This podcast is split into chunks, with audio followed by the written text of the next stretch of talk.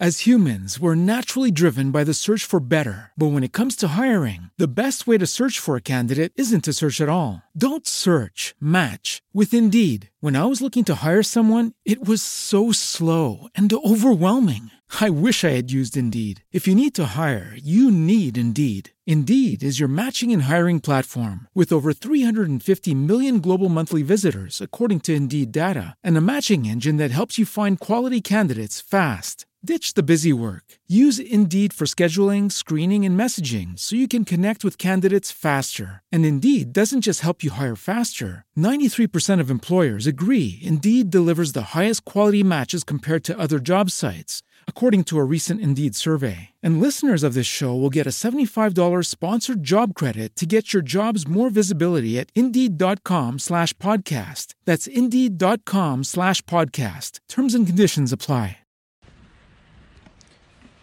Mateo capítulo 8, versículo 14 al 34, en nuestra serie de Mateo verso por verso, en Sucat David, Guatemala. Señor, te damos gracias porque nos permites venir un día más, porque nos concedes en tu misericordia otro día de reposo y porque nos das el reposo, Señor. Gracias porque nos has concedido el poder cumplir este hermoso mandamiento y porque nos permites hoy reposar en las palabras de tu Hijo. Te bendecimos, Señor, por todas tus bondades y te pedimos que seas un refrigerio para nosotros en este día y que nos permita, Señor, renovarnos por medio de ti, que seas tú trayéndonos fuerzas a nuestra alma, a nuestra mente, a nuestra vida, Padre. Sé tú restaurándonos, sé tú, Señor, permitiéndonos levantarnos por el testimonio de tu Hijo, Padre, y santificarnos por medio de su vida de su observancia, Señor. Gracias, Señor, te pedimos que seamos motivados por tu Hijo. En el nombre de Él, el Salvador, el Mesías Yeshua. Amén y amén. Muy buenas noches para todos. Shabbat Shalom. Gracias a Dios que nos estamos pudiendo reunir más. Eh, que estamos pudiendo pues estar reunidos en, en esta entrada al día de reposo y qué mejor manera de entrar al reposo que, que pues nuevamente reposando en su palabra, descansando en él, acercándonos a, a su escritura. Y bueno, pues el día de hoy vamos a continuar con el capítulo 8 del Evangelio de Mateo. Estuvimos estudiando los primeros versículos el día de ayer. Y bueno, pues para entrar un poquito en contexto, el maestro hizo dos sanidades cruciales. Aprendimos respecto a, a la sanidad de aquel leproso de la sanidad al criado del centurión romano, ese milagro que hizo, y las profecía, la profecía del maestro que nosotros vendríamos a cumplir. Y el día de hoy vamos a seguir viendo milagros, vamos a seguir estudiando los hechos del maestro cuando descendió del monte. Vamos a ver cómo el maestro comienza a descender y comienza a descender y es por medio de todos estos actos que vemos que lo que él dijo, que el que, que se humille es el más grande, se ve cumplido. Y aquí vemos el ejemplo del rey más grande y sublime de todos, que es aquel que vino a servir, que es aquel que vino por nosotros a preocuparse de maneras particulares por nuestras vidas, por nuestras almas. Y bueno, vamos a empezar sin más preámbulo en el versículo 14 que dice, vino Jesús, Yeshua, a casa de Pedro. Pedro, uno de los apóstoles, uno de los discípulos que, que, de los primeros discípulos que llamó un pescador y dice y vio a la suegra de este postrado en cama con fiebre y tocó su mano y la fiebre la dejó y ella se levantó y les servía. Y bueno aquí no solamente vamos a ver un milagro del maestro sino que Yeshua le enseña a Pedro aquí el amor a los enemigos bueno, eso, es, eso nada más es, es, una broma. Para muchos tal vez sea una broma real, para otros eh, sea una, una, simple broma. Pero, pero bueno, vamos a ver aquí el, un milagro peculiar en donde es necesario que comprendamos el contexto judío de la época, las costumbres que existían, para ver que de entrada e, e, era extraño. Era extraño, ¿por qué? Porque vamos a ver que dice aquí que tocó su mano. La manera en la que el maestro le concede esta sanidad a la suegra de Pedro, Digo, era una broma solamente. Seguramente Pedro amaba mucho a, a su suegra, era un hombre pues piadoso.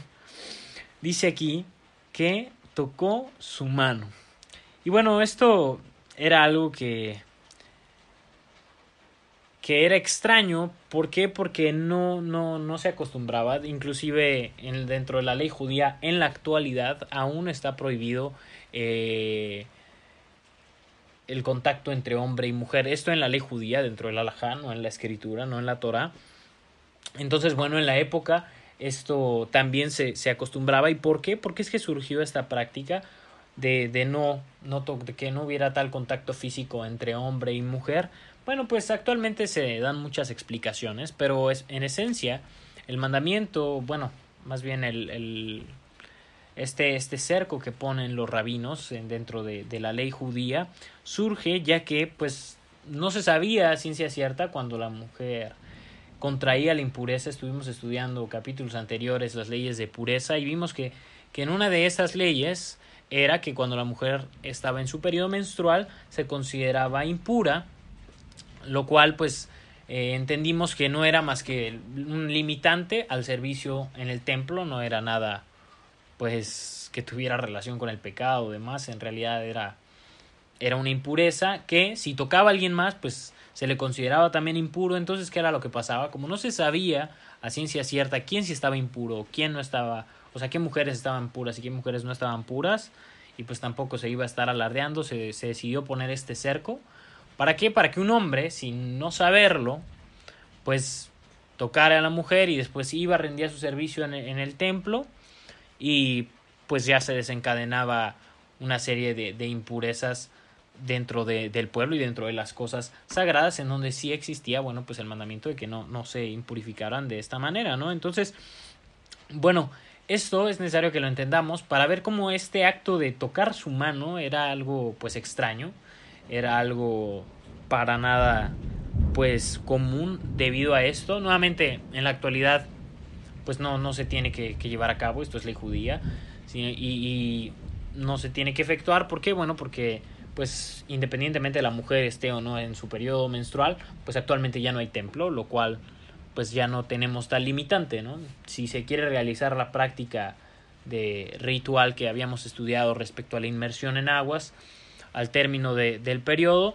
eh, está, es, es, bueno, es simbólicamente es, es correcto, no, no, no es errado, sin embargo, bueno, pues actualmente no, no hay templo, por lo tanto, pues ya no hay tal necesidad. Ahora se explica de este pues precepto que, que pusieron los rabinos, de este cerco que pusieron los rabinos, se dice que es para que no, no te relaciones de más y bueno, se da una serie de explicaciones, sin embargo, en esencia, todo esto surgió, ¿por qué? Justamente por eso, para que, que no surgiera toda esta cadenita de, de, impureza y que no pudiera rendirse este servicio en, en el templo, ¿no? Entonces, bueno, sin embargo, vemos aquí que, que Yeshua lo hace e inmediatamente, después de tocarle, le deja la fiebre a la suegra, a la suegra de Pedro. Y bueno, de aquí estuvimos eh, aprendiendo, inclusive capítulos anteriores de la sanidad leproso, que, que el maestro, al ser la palabra hecha carne, lejos de él impurificarse, lejos de, digo, no se sabe a ciencia cierta si la suegra de Pedro estaba o no estaba impura, sin embargo la tocó y así lo hubiera estado lejos el maestro de impurificarse, él purifica. ¿Por qué? Porque él es, él es la palabra. Así como la palabra, nosotros en nuestra impureza no podemos impurificarla, no podemos pues hacerla impura o inmunda, sino que al contrario nos limpia a nosotros. Yeshua, el maestro, al ser la palabra hecha carne, él purifica, él santifica.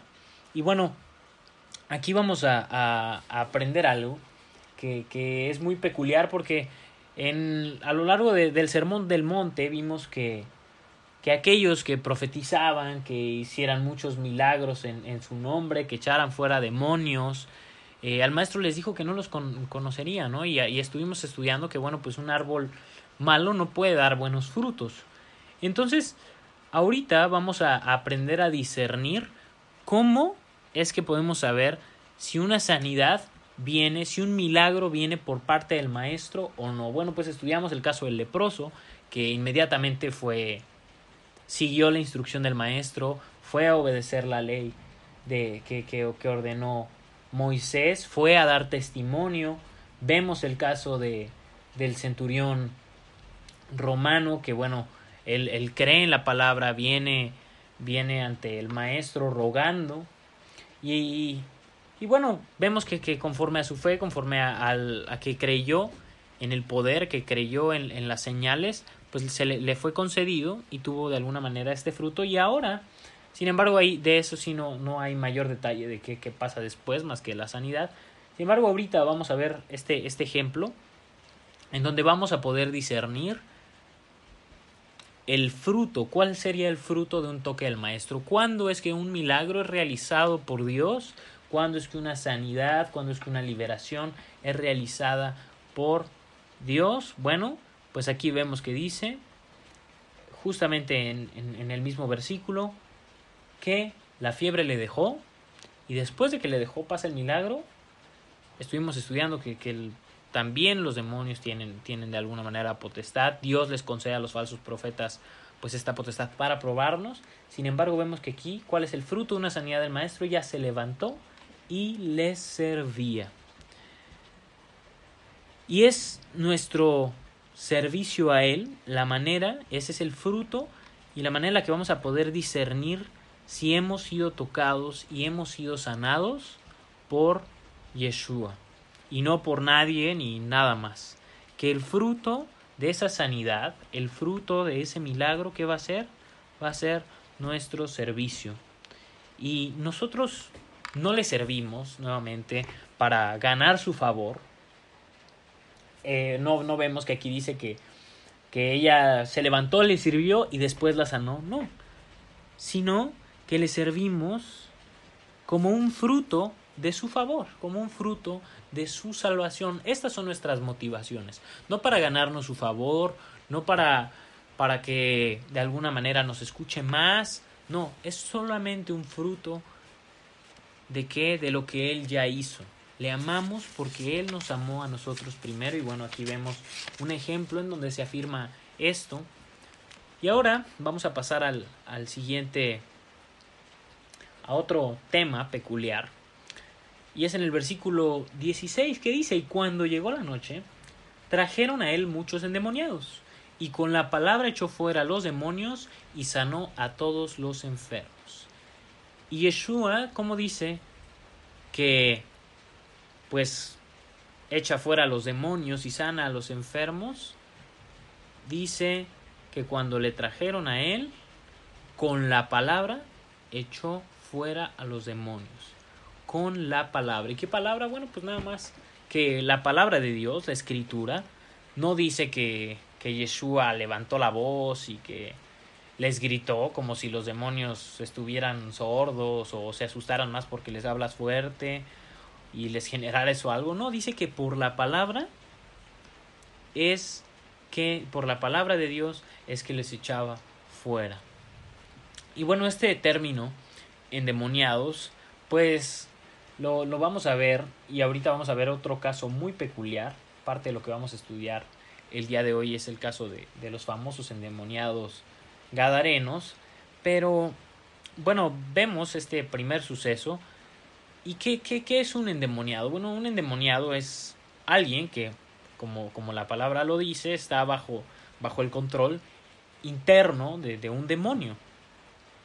Y Muchos de, de, los casos que vamos a ver en donde hay endemoniados en la escritura, pues literalmente el, el demonio tiene control sobre la persona, pues de una manera muy completa, al punto de que puede hablar a través de la persona, puede pues inclusive hacer violencia, puede inclusive dejarles mudos.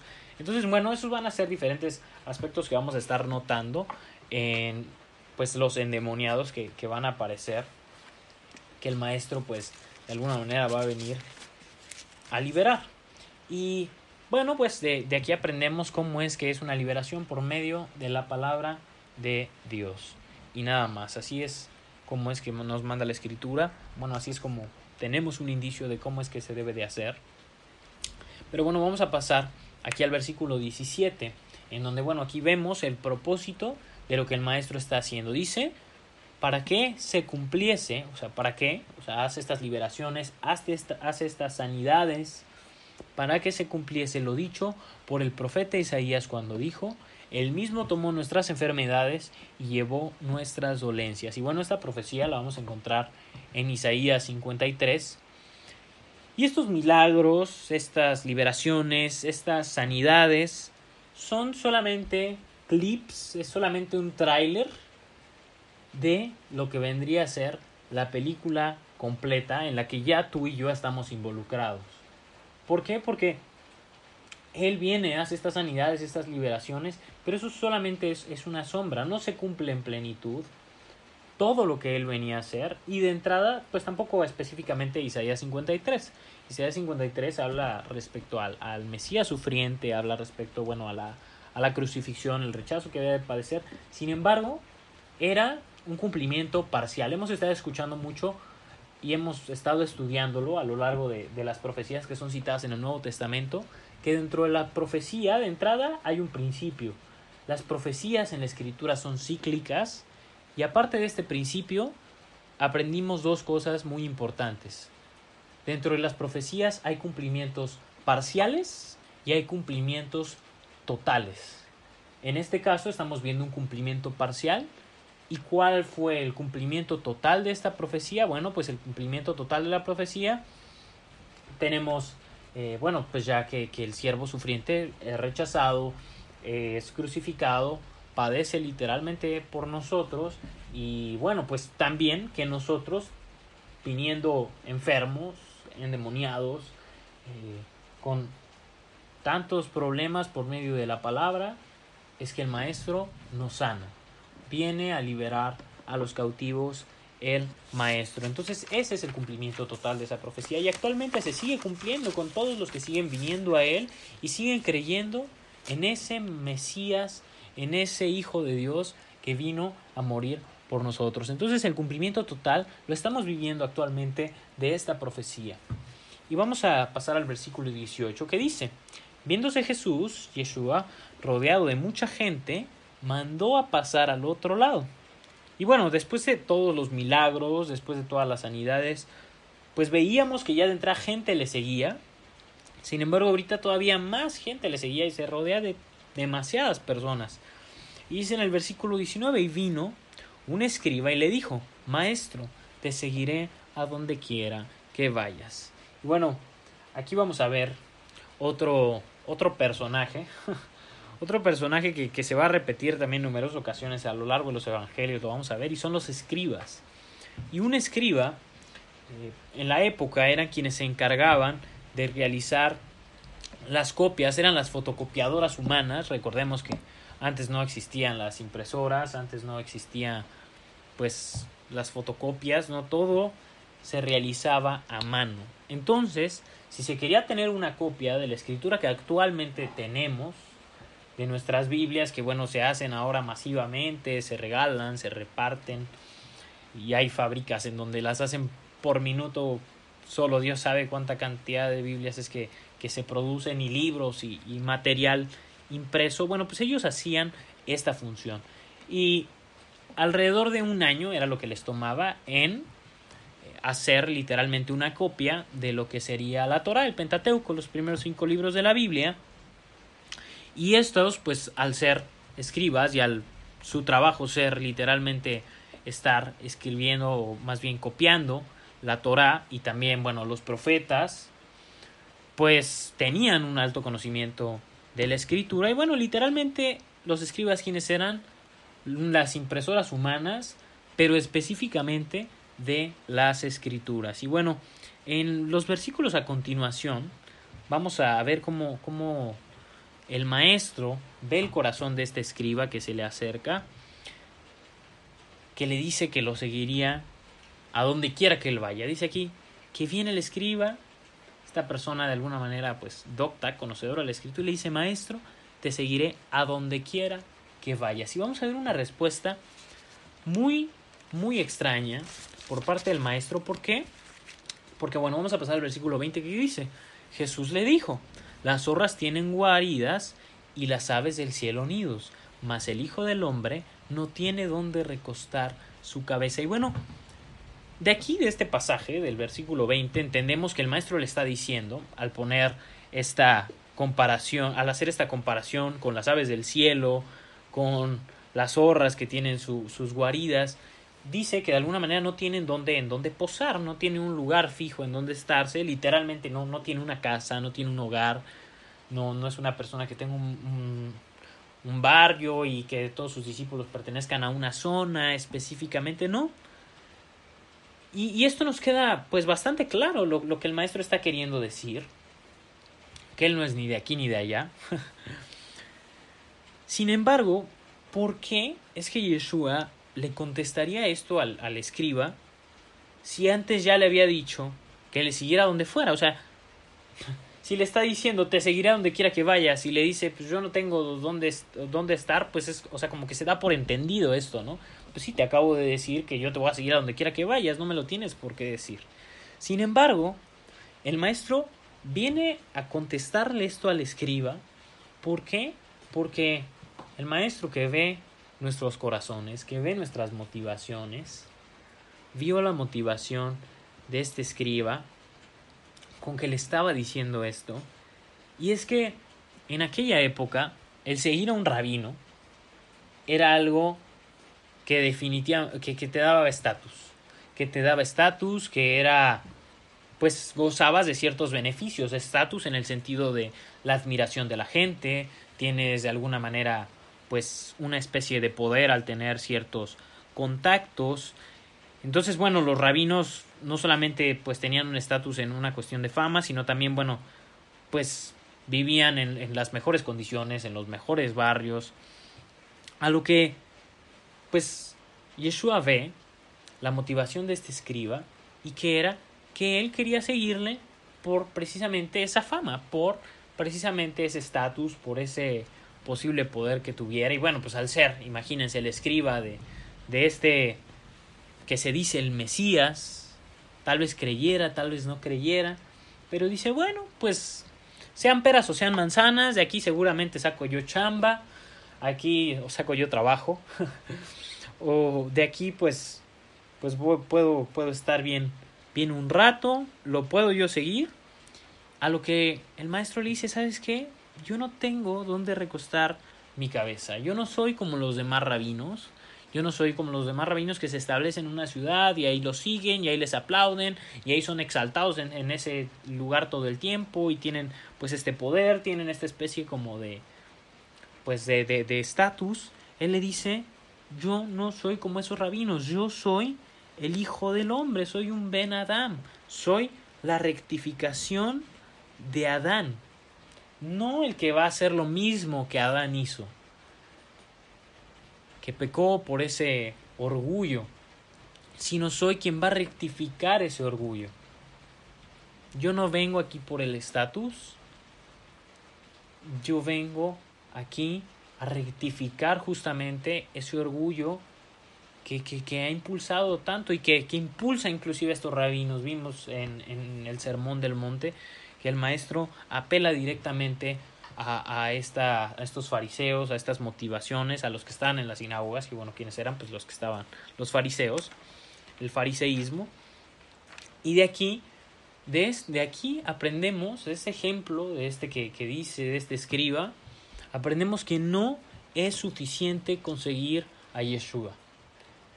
No es suficiente con querer seguirlo, es necesario tener las intenciones, las motivaciones correctas.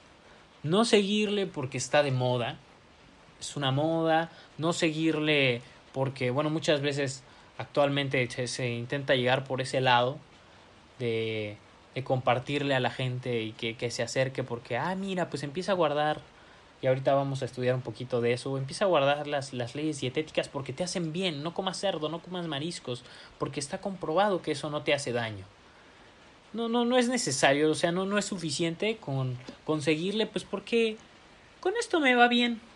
Pues es que aquí de alguna manera estoy sano. No, no es necesario, no es suficiente seguir al Mesías así. O dar porque vas a, a recibir. Es necesario seguir al Maestro con una motivación correcta. Y vamos a pasar aquí a, a otro personaje, en donde vamos a aprender también una, otra gran lección. Y dice, otro de sus discípulos le dijo, Señor, otro de sus discípulos, otra de las personas que, bueno, habían subido al monte con él, habían recibido las enseñanzas, ya llevaban un rato siguiéndoles, este escriba y este otro hombre, y le dice, Señor, permíteme que vaya primero y entierre a mi padre. ¿Y esto por qué? Porque, bueno, vean, vimos en el versículo 18 que dice que mandó a pasar al otro lado. O sea, ya iban a salir de, de alguna manera de esa región. Y el salir de la región, ¿qué implica? Pues salir de la zona de confort.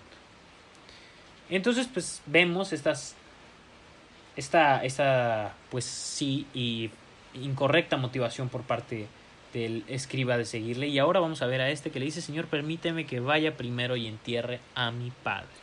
Y no es que aquí Yeshua está siendo irrespetuoso con, con este discípulo, le está diciendo, no, pues que lo vas a estar honrando. Y, muchas veces nos ha enseñado eso, ¿no?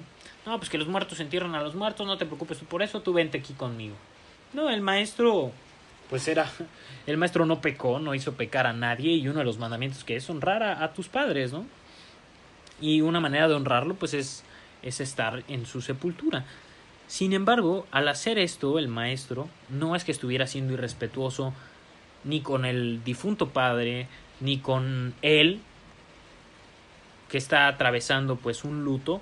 ¿Y de qué manera es que lo sabemos? ¿Por qué? Porque bueno, según la, la ley judía, que actualmente es así, en la época también se, se conservaba de esta manera, ojo, esto es la ley judía, no está en la escritura, se debía de guardar lutos, luto durante siete días, en donde estaba prohibido salir de tu casa.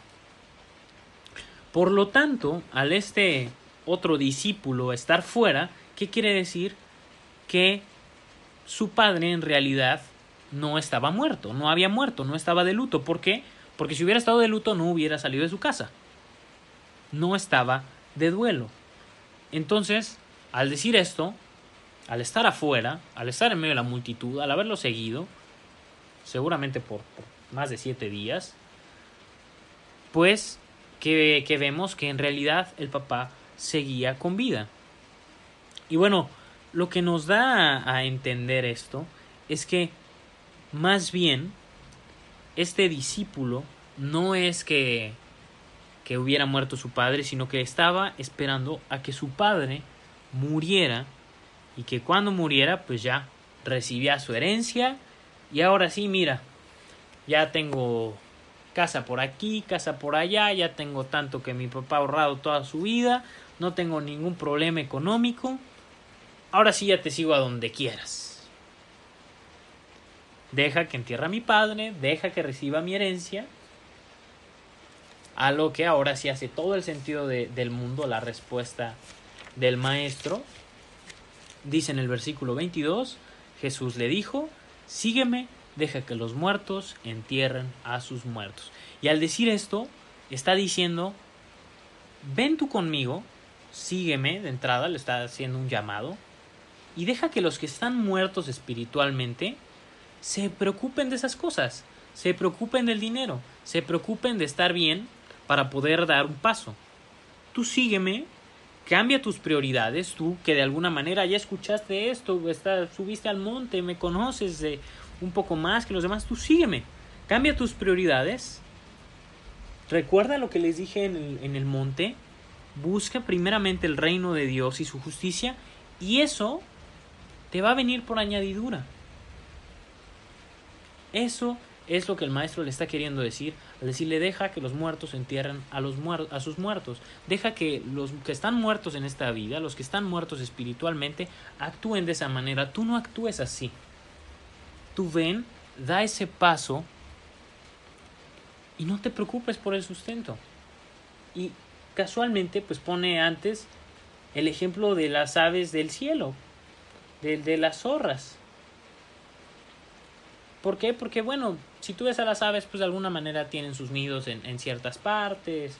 Y bueno, pues sí, exactamente, te sigo, ¿por qué? Pues porque si tú me dices que hay que ir a Acapulco, pues ahí yo tengo mi casa, te sigo, pues porque si tú me dices que hay que ir a tal lado, pues ahí yo tengo mi casa y yo tengo donde acostarme. Entonces el maestro le dice, ¿sabes qué? Yo no tengo en dónde recostar mi cabeza. Esto seguramente lo escuchó este, este otro discípulo, aparte del escriba, pues estaban ahí todos. Entonces, bueno, pues de estos dos discípulos aprendemos la primera lección, que cuál es, que no es suficiente con tener una buena intención, sino hay que tener la intención correcta. O sea, que no, es suficiente conseguir al maestro, es necesario tener una buena intención. Y la, la siguiente lección que vamos a aprender es que le sigamos hoy que escuchamos su voz. Que el llamado que Él nos está haciendo no lo pospongamos, no digamos, bueno, ahí cuando sea viejito, ahí cuando tenga ahí cuando tenga tiempo voy a estudiar la palabra, ahí cuando tenga tiempo voy a orar.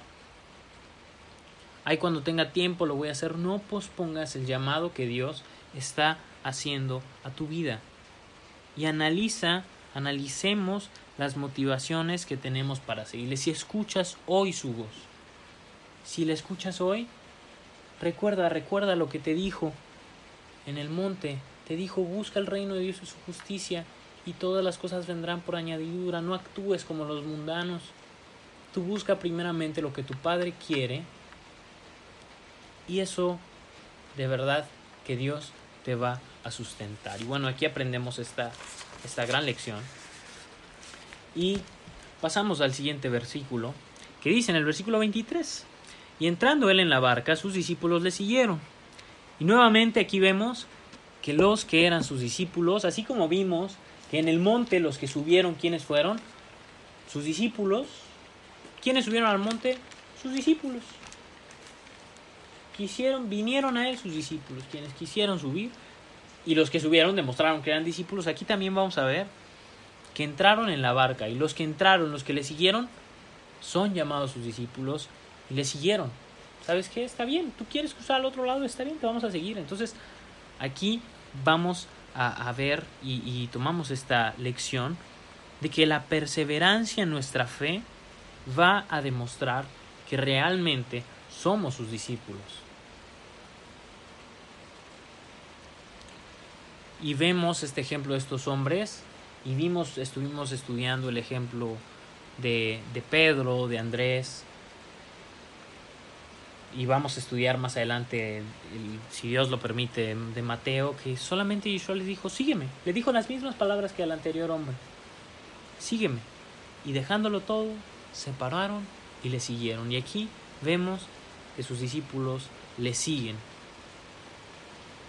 le siguen, le siguen, continúan caminando, continúan caminando. Si tú sigues caminando a pesar de lo que has escuchado, porque dijimos que el sermón anterior que estuvimos estudiando, el sermón más extenso del maestro, es un sermón que fue dirigido exclusivamente para sus discípulos. Si tú sigues escuchando, ¿qué quiere decir? Que eres su discípulo. Si ahorita te está diciendo, ¿sabes qué? Deja que los muertos entierren a sus muertos y sígueme. Y te está diciendo, ¿sabes qué? Analiza tus intenciones y tú de todos modos dices, ¿sabes qué? Yo me, me subo a la barca. Eso demuestra que eres su discípulo. Si tú estás perseverando, demuestra y afirma una y otra vez que eres un discípulo suyo. dice el versículo 24, y he aquí que se levantó en el mar una tempestad tan grande que las olas cubrían la barca, pero él, hablando de Yeshua, dormía. Y en el mar, aquí específicamente está hablando del mar de Galilea, que se le da este nombre, pero en realidad no, no es un mar. El mar de Galilea en realidad es un lago. es, es literalmente un lago, pero es un lago muy grande. Pero, ¿qué es lo que es importante que hagamos énfasis de esto? De entender que no es un mar, que en un lago no hay oleaje, en un lago no, no hay no hay olas, tan grandes que puedan cubrir la barca, que no, tal vez sí venga la tempestad, pero unas olas así de grandes, no, no ocurre porque es un lago.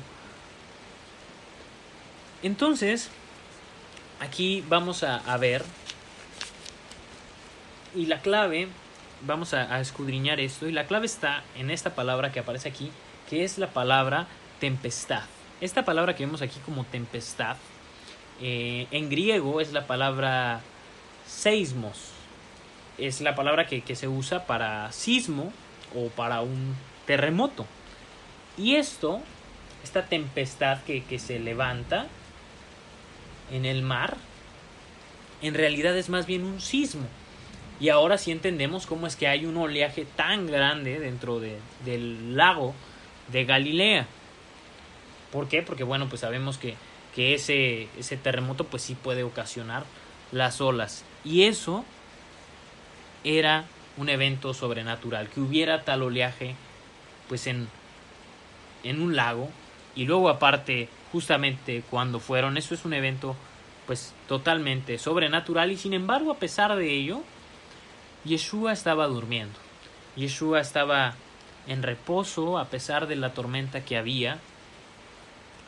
Y es Dios, recordemos, que es Él quien le concede el sueño, el descanso a su amado.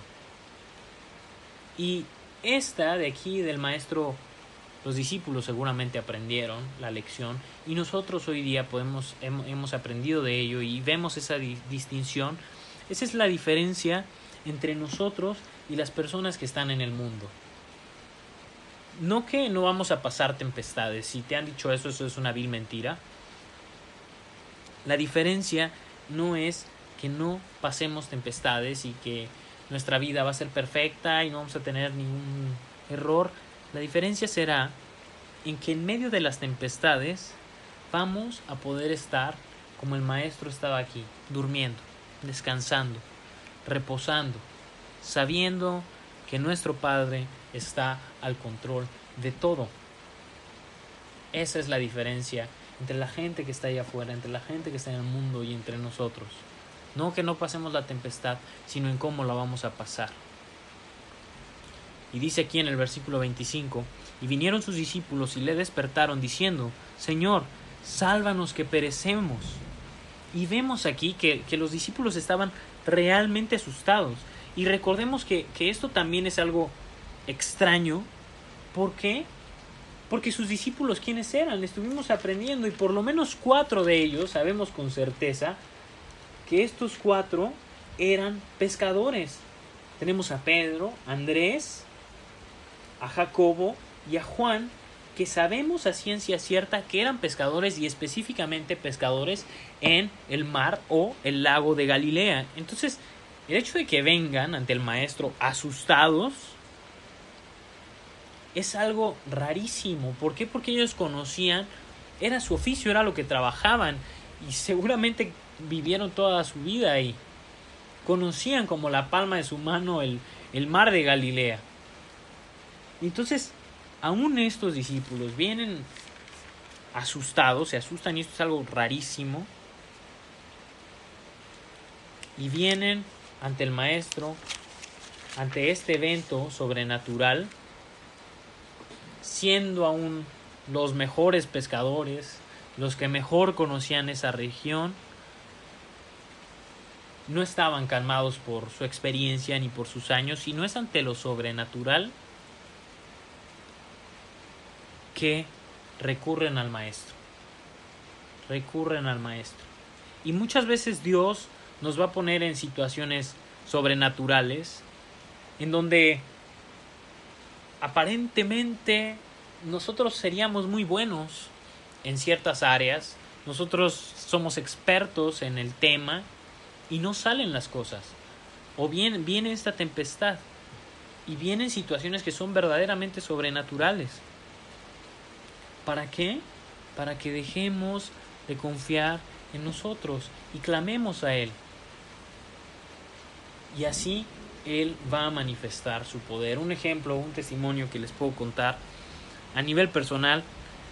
Cuando yo regresé de Israel a Cancún, eh, pues había perdido el ciclo escolar, realmente no tenía pues gran, gran cosa que, pudiera hacer, pero bueno, dentro de todo estuve un, tiempo intentando conseguir un trabajo y gracias a Dios que, logré conseguir un trabajo en una, en una agencia de viajes y estuve trabajando ahí, no recuerdo a ciencia cierta muy bien cuánto tiempo, si fueron alrededor de dos o tres meses.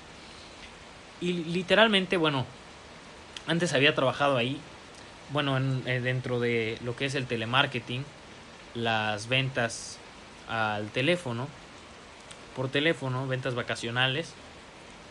Y algo súper, súper curioso que sucedió es que pues siempre la verdad es que gracias a Dios me, me había ido muy bien en el trabajo, el Señor me, me permitía pues tener esta capacidad de, de poder vender y demás. Sin embargo, cuando vuelvo particularmente a Israel, empiezo a trabajar en, en esta agencia de viajes y algo que se me hacía loquísimo era que una y otra vez las ventas se caían. ¿Y qué es una venta caída? Que ya cerraste la venta y la tarjeta no pasa o pues hay un error en el sistema, se corta la llamada, hay fondos insuficientes, bueno, ya cosas que no dependen de ti. Entonces, algo muy muy curioso que sucedió es eso, que en realidad, y por eso es que no me corrían dentro de las agencias de viajes y el telemarketing usualmente renuevan contrato por mes, mensualmente, o te dan un estimado después de la capacitación de, de tres meses. Y si no, no vendes una cierta cantidad en promedio, te, te, te, corren de la empresa, literalmente, pues ya te echan fuera. Sin embargo, algo súper, súper curioso que, que sucedía es que a mí no me echaban, ¿por qué? Porque sí hacía las ventas, el problema era que se caían o hacían contracargo después. Entonces, eso fue algo sobrenatural. sobrenatural, ¿por qué? Porque yo hacía todo lo que estaba en mis medios, yo había vendido antes, yo hacía mi venta sin embargo, caían y caían y caían y les puedo decir que no hice ni una sola venta en todo ese tiempo que estuve trabajando ahí. Y tampoco me corría. Y fue hasta que tomé la decisión de, de, de renunciar. Sin embargo, pues fue algo sobrenatural y fue que después de alguna manera de confiar en, en mis capacidades y en medio de, de, lo, de lo sobrenatural, de algo extraño, que yo clamo a Dios y bueno, pues empiezo a estudiar en el Instituto Bíblico. Entonces, de, de bueno, de, de, Descubre la Biblia, conozco eh, David, entonces fue algo bastante, bastante sobrenatural, pero esa situación me llevó a que, a justamente ver a Dios y que Él manifestara su poder. Y bueno, vamos a pasar al, al versículo 26 que dije, que dice, Él les dijo, ¿por qué teméis hombres de poca fe? Entonces, levantándose, reprendió a los vientos y al mar y se hizo grande bonanza. Y bueno, aquí vemos que les dice reprendió. Algo curioso que está pasando ahorita es que está cayendo una tormenta impresionante. Están, no sé si se alcance a meter el audio en la transmisión, pero están cayendo truenos y una lluvia torrencial, una cosa rarísima. Pero bueno, justo queda el, el, escenario perfecto para que imaginemos si están logrando escuchar la lluvia y los truenos. Dice que el maestro se levanta y reprende a los vientos y al mar. Y esta palabra reprendió eh, se usa específicamente cuando qué? Cuando reprende espíritus. Y bueno, eh, los vientos, de alguna manera, la palabra ruach en hebreo también significa viento.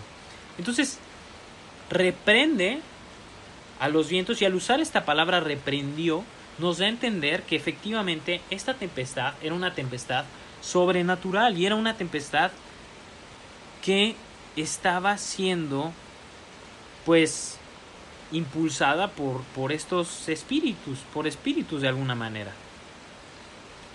Y bueno, esto lo vamos a confirmar cuando la barca llega ahorita a su destino, con qué es con lo que se va a topar.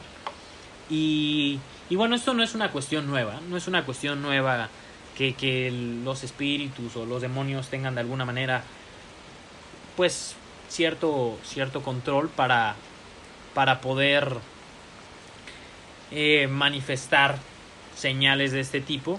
¿Por qué? Porque bueno, en el libro de Job hemos visto cómo es que Satanás también es capaz de, causar cataclismos. Entonces, vemos que esta tempestad sobrenatural, el maestro la reprende. La reprende, reprende estos espíritus y vemos qué, qué es lo que pasa en el versículo 27. Dice, y los hombres se maravillaron diciendo, ¿qué hombre es este que aun los vientos y el mar le obedecen? Y aquí Yeshua les demuestra su autoridad a los discípulos sobre los espíritus, sobre los demonios, sobre la creación. ¿Por qué? Porque todo fue creado por medio de Él y para Él. Por Él fueron creadas todas las cosas. Él es el primogénito de la creación. Él no es un simple hombre. Y vemos que justamente Dios es magnificado, que el Maestro, la autoridad suya es confirmada por medio de esto. Y vamos a ver qué es lo que estos espíritus de alguna manera querían detener en el versículo a continuación, hundiendo la barca, no solamente pues destruyendo hacia los discípulos y al maestro, pero qué querían detener. Dice aquí en el versículo 28, cuando llegó a la otra orilla, a la tierra de los Gadarenos, vinieron a su encuentro dos endemoniados. Subrayemos esta palabra que dice dos endemoniados, específicamente el dos, que salían de los sepulcros, feroces en gran manera, tanto que nadie podía pasar por aquel camino. Y estos dos endemoniados van a representar a Efraín y a Judá, que iban a salir de los sepulcros, según la profecía de Ezequiel en el capítulo 37, iban a ser levantados estos huesos secos, iban a ser llenados de piel, pero que estarían pues secos y en los sepulcros. ¿Por qué? Pues por causa de los demonios. ¿Por qué? Porque siguieron sus caminos, siguieron su rebelión. Y ahí, a donde nadie podía pasar de esta región de los Gadarenos, ahí en donde les intentaron impedir pasar, dice en el versículo 29, bueno, vamos a leer en el versículo 29, pero ahí, ahí, justamente ahí es que llega Yeshua. Y en el versículo 29 dice, y clamaron diciendo los dos endemoniados, ¿qué tienes con nosotros, Jesús, Hijo de Dios? ¿Has venido acá para atormentarnos antes de tiempo? Y vemos que aquí estos demonios saben quién es que era Yeshua, saben que Él es el Hijo de Dios. Y este concepto de Hijo de Dios, vemos que aún los demonios reconocen esta autoridad, reconocen quién es que es Él, reconocen que Él tiene tal, tal autoridad. Y, y es muy curioso porque este concepto de Hijo de Dios actualmente en el judaísmo ya no existe. No existe, hoy no se espera actualmente que venga el Hijo de Dios. Dentro del intentar desprenderse de todo lo que tuviera relación con el Mesías de Israel, y estoy seguro que, que fue el mismo Satanás quien, quien hizo que se borrara esta creencia en el judaísmo, se intentó borrar y se, se ha borrado completamente este concepto de Hijo de Dios, el concepto de que va a venir el Hijo de Dios inclusive al punto de que lo hemos dicho, lo he comentado antes, nos ven a nosotros como, como idólatras. ¿Por qué? ¿Por qué adoras a Yeshua? ¿Por qué lo adoras? Tú eres un idólatra, solamente puedes adorar a Dios. Sin comprender que realmente del Hijo de Dios estaba profetizado, que la gloria del Eterno se le iba a conceder a él. Entonces vemos que la negación de la existencia del Hijo de Dios es algo meramente demoníaco. Es una, es una doctrina falsa el no creer en ello que se infiltró dentro del judaísmo. Y aquí vemos que le reconocen los discípulos, bueno, le reconocen los discípulos, le reconocen los endemoniados, perdón, reconocen quién es que es Él, reconocen específicamente esta deidad de Hijo de Dios, que tiene toda la autoridad del Padre, que es como si fuera el Padre mismo, y específicamente dice aquí antes de tiempo. ¿Y de qué tiempo están hablando? Pues se refieren a antes del juicio. Ellos, los demonios, sabían que aún no era el tiempo, que aún no era el tiempo del juicio final. Y dice en el versículo 30, estaba paciendo lejos de ellos un hato de muchos cerdos, un hato, una, una manada. Mm, hay, hay quienes de aquí intentan pues sacar conclusiones de, de cuántos eran basados en, en otro de los evangelios eso lo veremos con más detalle después, pero eran bastantes cerdos. Y específicamente, bueno, vemos que, que aquí dice lo que le piden los demonios en el versículo 31. Dice, y los demonios le rogaron diciendo, si nos echas fuera, permítenos ir a aquel hato de cerdos. Y aún para irse a los cerdos. ¿Y qué son los cerdos según las leyes levíticas de alimentación dentro de la Torah, de la Escritura? Vemos en Levítico 11 que el cerdo es un animal impuro, es un animal inmundo que se nos ordena que no debemos de, comer. Y aún para irse a, esos animales inmundos, le piden permiso. Y no solamente le piden permiso, le ruegan al maestro.